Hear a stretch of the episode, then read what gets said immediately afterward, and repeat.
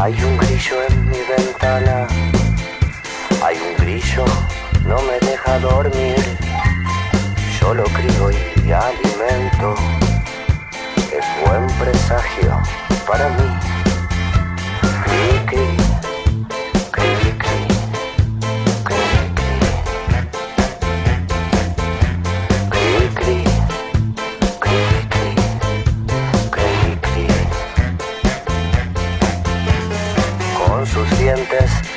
Se empecina, con sus patas también.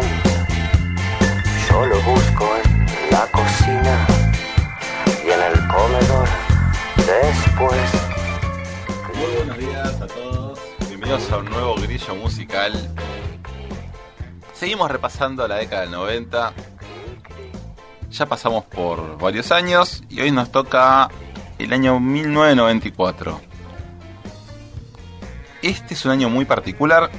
Para mí es como que la segunda mitad de los 90 se adelanta un poquito porque uno dice, bueno, la segunda mitad arranca después del 95. Pero tomando en cuenta las bandas, los géneros, los cambios que hubo, da la impresión que pertenece más a la segunda mitad que a la primera mitad. Así que van a notar que, bueno, ya entra más eh, persistentemente el género de rock alternativo. El, el grunge está pasando por su mejor momento. Así que hay varios cambios que son bien representativos de la segunda mitad. Para empezar, la primera banda que tengo, que es del disco que salió en enero, la banda es Bush. El disco se llama 16 Stone, o 16 piedras. Eh, la banda se formó en el 92 y consiguió un éxito bastante inmediato gracias al corte que trajimos hoy, que es Glycerin, y le permitió hacerse un disco multiplatino en ventas y inaugura lo que vendría a ser un subgénero llamado post-grunge, que son las bandas que surgieron o se hicieron más populares después de la primera llegada del grunge, con las bandas que ya estuvimos eh, repasando antes, eh, siempre encabezados por Nirvana, Soundgarden, Stone Temple Pilot, Alice in Chains. Bueno, las bandas que, que siguieron después de esas se les determina que pertenecen al género post-grunge. Y bueno, en ese subgénero, que se está como empezando a despedir eh, en los 90, igual estamos en el 94, ¿no? Pero los, los géneros y los subgéneros avanzan muy rápido en la década del 90. Van pasando realmente muy rápido y los cambios se, se llegan realmente a una velocidad increíble. Ah, No solamente pasa de un mes al otro con los diferentes discos que van saliendo, de un año al otro, a veces eh, podemos notar que en un año solo pueden encontrar muchísima más cantidad de discos y temas y, y de géneros interesantes que en toda la década del 2000. Así que los ritmos que se manejan en la 90 son muy diferentes al resto. Así que bueno, vamos a escuchar de la banda Bush el tema Glycerin.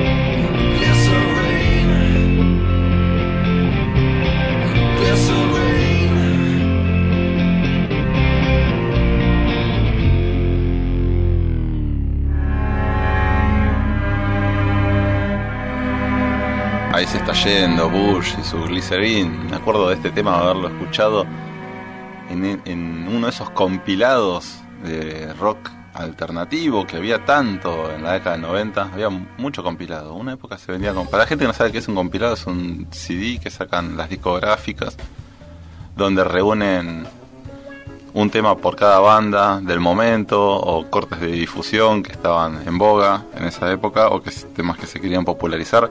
A veces ni, necesa- neces- ni necesariamente son temas populares, sino que son temas para que uno conozca la banda.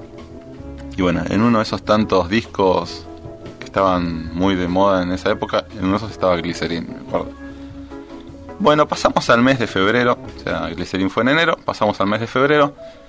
La banda en cuestión es Green Day, ya iba siendo tiempo que aparezca en este ranking. El disco fue Dookie, un discazo, muy lindo arte de tapa, búsquenlo por favor. Y Green Day pasó de ser una banda under cuando se formó en el 92 y firmó con una multinacional como Warner en el 94. Se hicieron mundialmente famosos inmediatamente. Eh, este sería su tercer disco en su carrera. El género que se, o subgénero que se denomina donde entra a partir de este disco, fin de este disco, principio del otro, lo que vendría a ser pop punk. Es un subgénero en el cual la comunidad punk en general, o artistas punk y consumidores, reniegan bastante porque es como que lo hace muy accesible a todo el mundo. Es un género muy popular que no tiene tanta fuerza y sus letras o tanta fuerza sus, sus acordes como lo tenían originariamente el movimiento punk. Al hacerlo un poco más light, más tranqui, con unas armonías más escuchables si se quiere, eh, la comunidad punk les dice como vendidos, como que no, no pertenecen más al grupo, a la agrupación así de, de, de punks, y muchas veces no les dejan tocar en los lugares bien under donde quizás tocaban antes. Ah, Es tan sencillo como eso, si sos punk no podés ser masivo. Eso es lo que te dice este, el movimiento punk. Y los que son muy fervientes este, seguidores de ese género, no. Siguen solamente bandas que son under. Muy independientes, sobre todo independientes. No les gusta que firmen con multinacionales. Lamentablemente ser independiente va a contramano de ser hiperpopular. Entonces, bueno, en un momento tienen que, si quieren ser populares, tienen que aceptar los términos de las multinacionales. Que fue lo que pasó con Green Day. A ellos les fue recontra bien económicamente y en su fama explotó por los aires más que cualquier otra cualquier otra banda del momento de, ese mismo género. Y bueno, para hacer un poco este, mención acerca del disco, el tema en cuestión es Basket Case y que habla un poco acerca de los eh, ataques de, de ansiedad que tenía en su momento Billy Joe Armstrong, eh, que es el cantante y guitarrista, es una banda de tres personas nada más. Y bueno, él pensaba que se estaba empezando a volver loco, lo, medio que lo, lo dejan plasmado en el videoclip. Y, pero en realidad no, solamente eran eh, ataques de ansiedad que fueron tratados como corresponde y pudo encaminar su, su carrera sin ningún inconveniente. Así que de ese, de ese nicho tan cerrado como era el punk under que hacían ellos, pasaron a ser un punk mucho más melódico y consumible por todo el público se llama Basket Case. Vamos a escucharlo. Do you have the time to listen to me whine about nothing and everything all at once? I am one of those melodramatic fools, neurotic to the bone, no doubt about it. Sometimes I give myself the creeps. Sometimes my mind plays tricks on me. It all keeps adding up. I think I'm cracking up. Am I just paranoid? Am I just up? I went to a shrink to analyze my dreams. It's like a sex that's bringing me down. I went to a whore. He said my life's a bore. So quit my white cause it's bringing her down. Sometimes I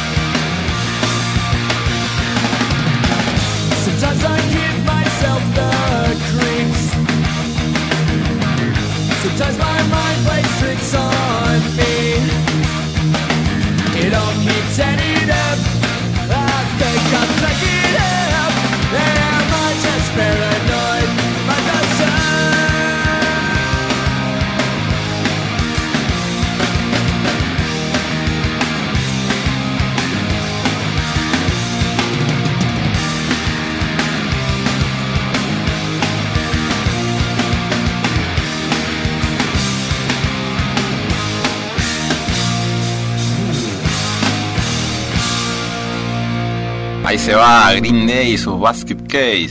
Sería la traducción un caso perdido, que era como él se consideraba a sí mismo. Billy Joe Armstrong. Pensaba que su, su locura no tenía solución. Bueno, pasamos al mes de marzo. La banda en cuestión es Soundgarden. Una banda que ya venía hace rato eh, tocando con el género grunge.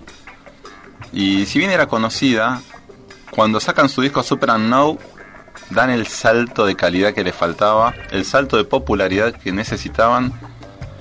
Y empiezan a circular por MTV el videoclip de su corte de difusión Black Hole Sun, que es el que vamos a escuchar en un ratito.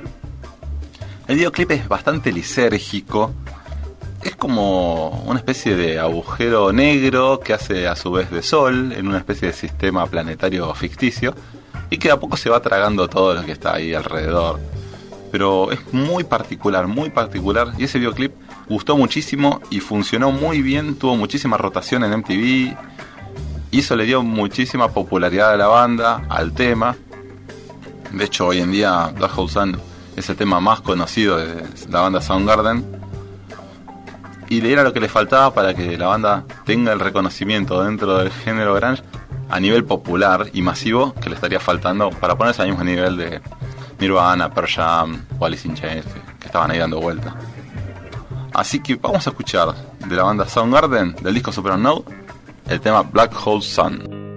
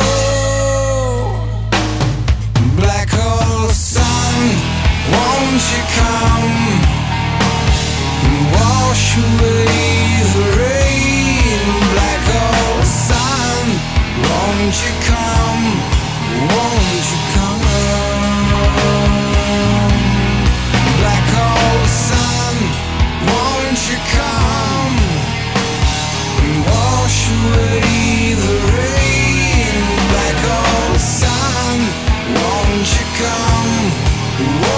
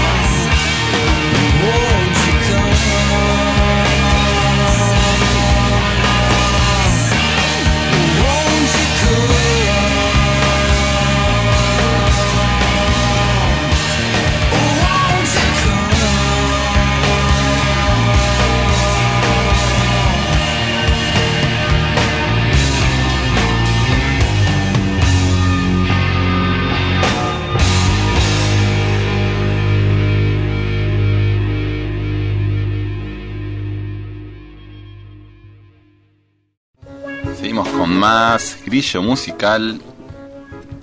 Repasando el año 1994, llegamos al mes de abril y la banda The Offspring saca su disco Smash.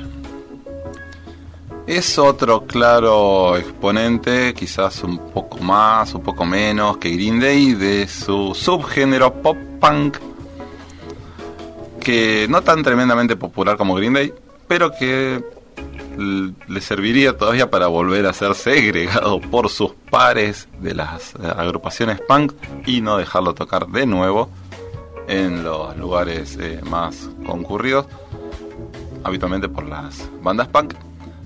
Sin embargo, ellos no firmaron una multinacional, firmaron con Epitaph, que es una conocidísima eh, discográfica inaugurada o fundada por la gente de Bar Religion, una discográfica que se dedica casi pura y exclusivamente a promover y a grabar eh, bandas punk o ska punk y no saldría mucho de del universo o de la órbita punk.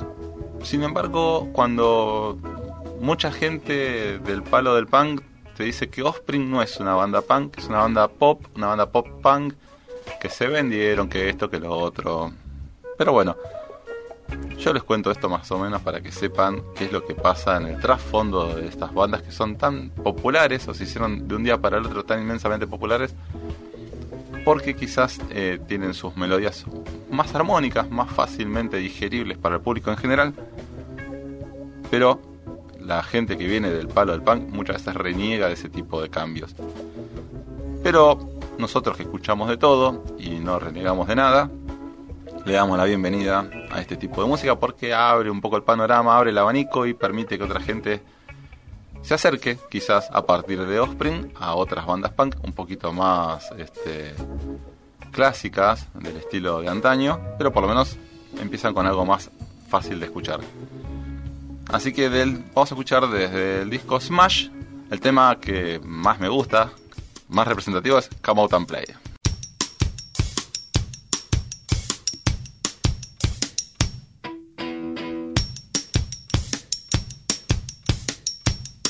You gotta keep them separated.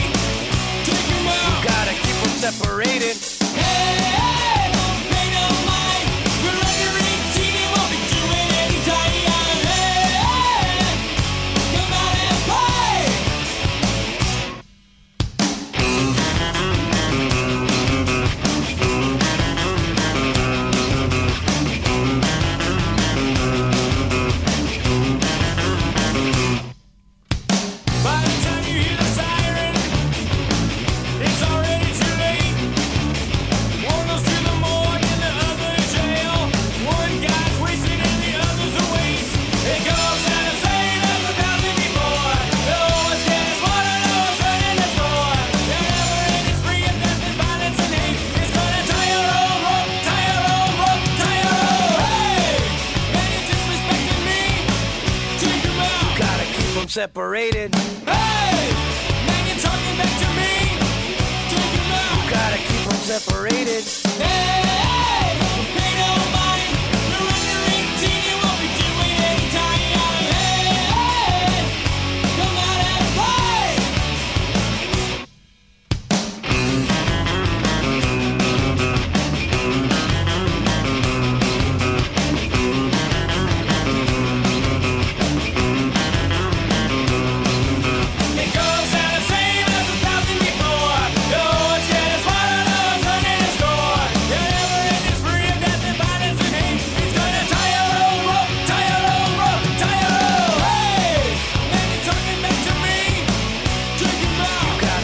Separated. Hey, keep separated. Hey, hey, don't pay no mind. You're under 18, you.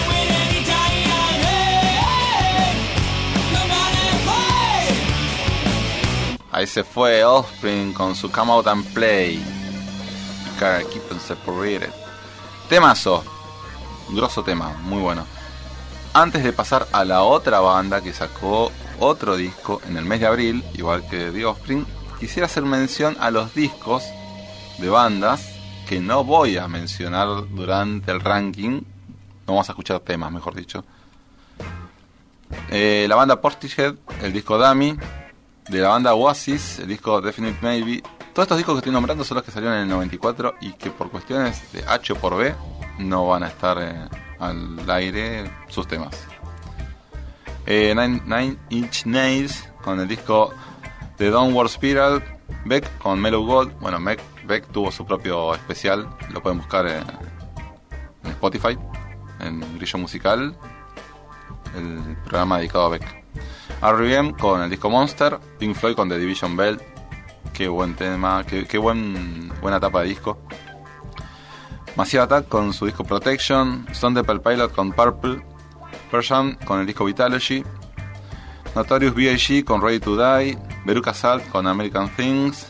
Fair con Whip Smart. Korn y su disco homónimo Korn. Empezamos con el New Metal ahí.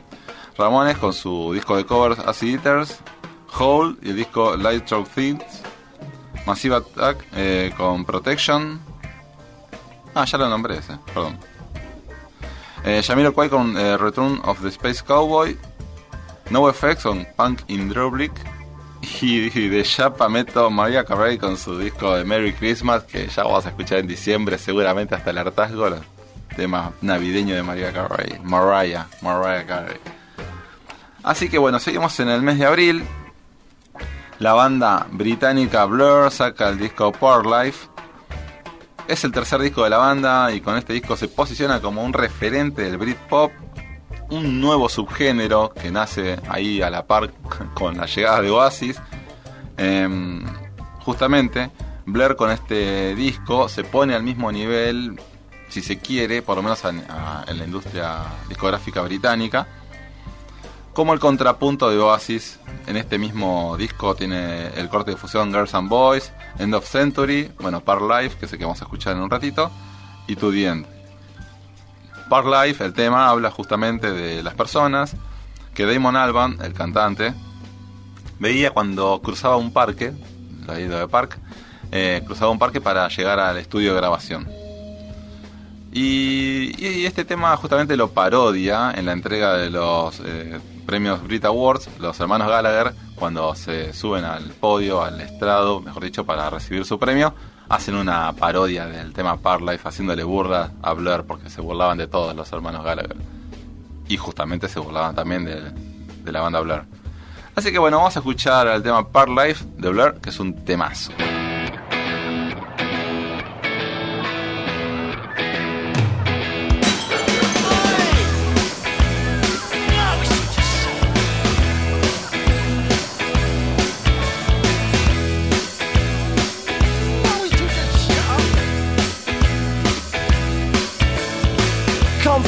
Confidence a preference for the habitual voyeur of what is known as.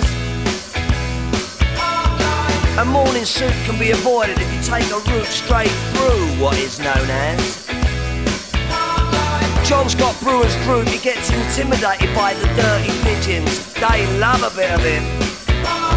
Who's that gut lord marching?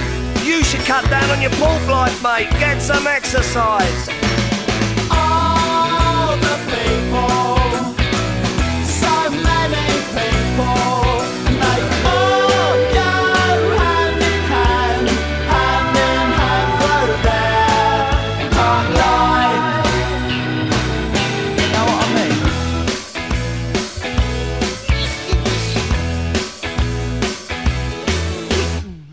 Get up when I want, except on Wednesdays when I get rudely awakened by the dustman. I put my trousers on, have a cup of tea, and I think about leaving the house. I feed the pigeons, I sometimes feed the sparrows too. It gives me a sense of enormous well-being. And then I'm happy for the rest of the day. Safe in the knowledge there will always be a bit of my heart devoted to it. All the people,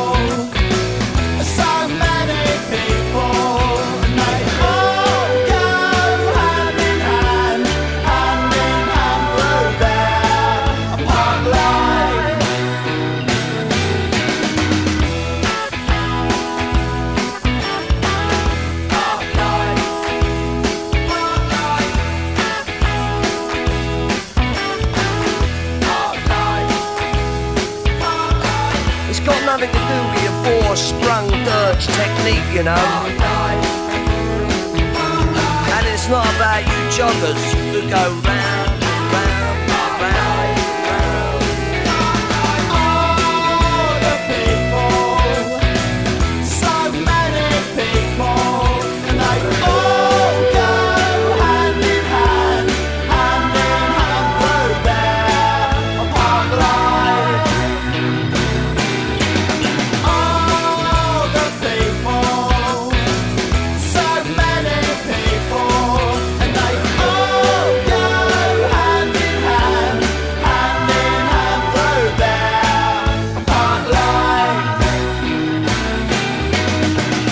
se fue Blur con su Park Life. Temazo, increíblemente alegre. Escuchen ese disco Park Life que está buenísimo, se lo súper recomiendo. Bueno, entramos en el mes de mayo. La banda que debuta con su álbum es Blur. El disco se lo conoce como el Blue Album. Básicamente no tiene nombre. El nombre podría ser Wizard, pero a lo largo de su carrera, Wizard va demostrando que con diferentes discos no les pone nombre, les pone un color en la tapa representativo. Va a haber un disco verde, un disco blanco, un disco negro, un disco rojo y así un montón. El subgénero que inaugura vendría a ser rock universitario, perteneciente a la rama de rock alternativo. Universitario porque se denomina que son geeks o nerds o gente que es estudiosa, que se pone a hacer rock. Y lo demuestra muchas veces con su gran talento a la hora de componer, a la hora de ejecutar los instrumentos, sobre todo la guitarra eléctrica. Y la banda se hizo mundialmente famosa por diferentes factores. Una, el videoclip fue dirigido por Spy Shows. Spy Shows fue y es un director súper talentosísimo que dirigió no solamente cine, sino muchísimos videoclips de la década del 90 de grandísimos artistas. Dentro de ellos, eh, los Beastie Boys. Y tuvo una gran rotación en MTV. Entonces el tema se hizo muy... Siempre que pasabas por MTV, muchas veces un tema se hacía popular enseguida. Otra cosa que no es menor es que el videoclip ese fue incluido en el CD de instalación de Windows 95 a título de ejemplo de multimedia, cuando recién arrancaba. Así que muchísima gente que no tenía ni idea de la banda lo descubrió gracias a ese CD y el contenido multimedia que contenía. Y el videoclip representa más que nada un capítulo de una serie que se llama Happy Days, ambientada en la década del 50. Es espectacular el videoclip, está muy divertido. Así que vean el video y vamos a escuchar la banda, el tema Buddy Holly y después el corte.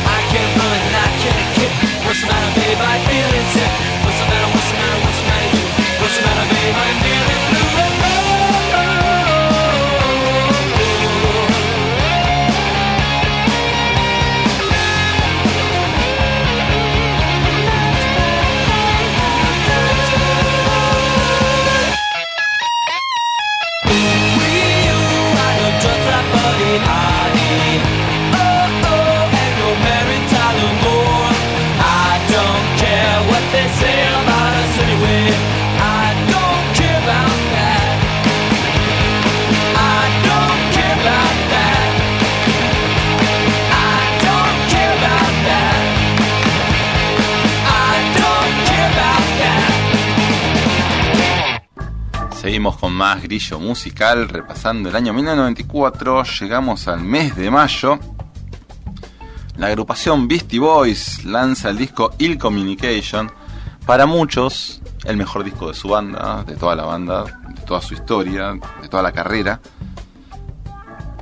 Yo creo que es un recontra discazo, pero bueno, habría que hilar un poco más fino, pero que está en el top, eso no lo voy a discutir.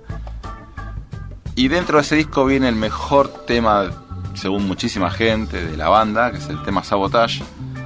¿Qué se puede decir del mejor tema de la banda, de Beastie Boys? Es un tema súper agresivo, con una guitarra muy potente, rasgada.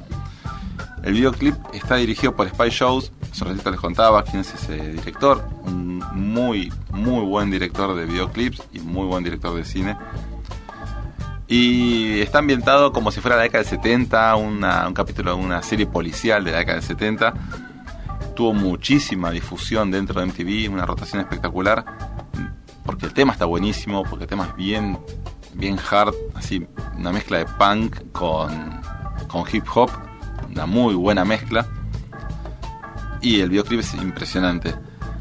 Yo tengo un gran recuerdo de Ill Communication, fue mi primer eh, de los Beastie Boys, el primer acercamiento que tuve a la banda, ya por 95, 96.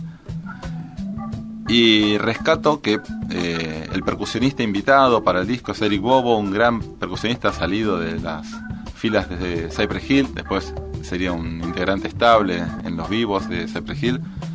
Invitaron a- en el- al disco a Biz Markie, un rapero de los 80 que es espectacular. Y bueno, podemos decir que el disco tiene, aparte de Sabota- Sabotage, el, el corte de fusión de Sure Shot, Root Down, Get Together y los separadores instrumentales que son impresionantes. Así que con toda la furia y la fuerza vamos a escuchar Sabotage y seguimos.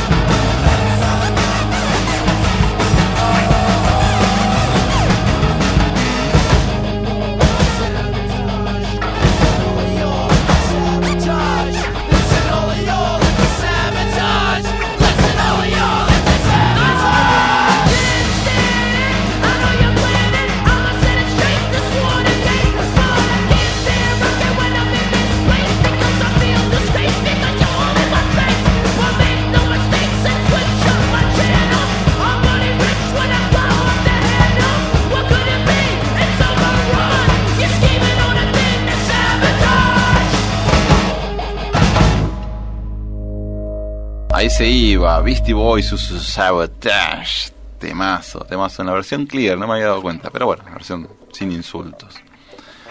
Bueno, estamos en el mes de julio, la banda que viene tocando desde la década del 60, Rolling Stones, sacan el disco Voodoo Lounge, el primer disco de estudio lanzado en la década del 90 y fue un éxito inmediato gracias al corte de difusión que se llama Love is Strong.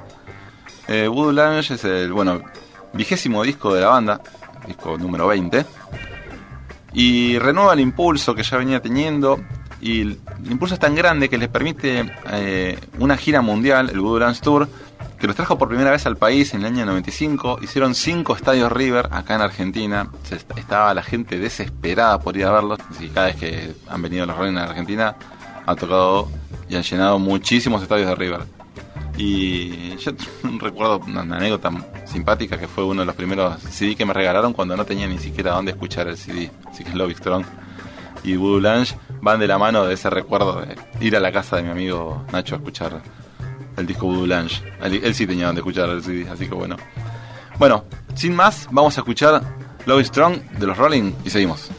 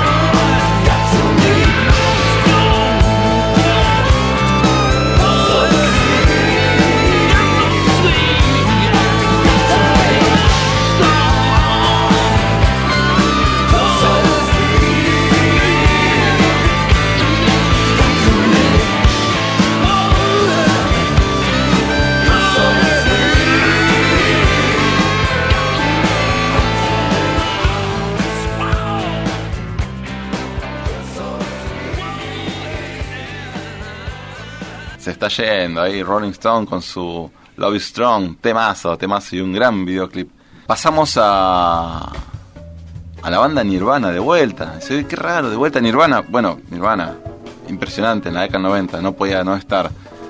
Editan el MTV Unplugged en New York.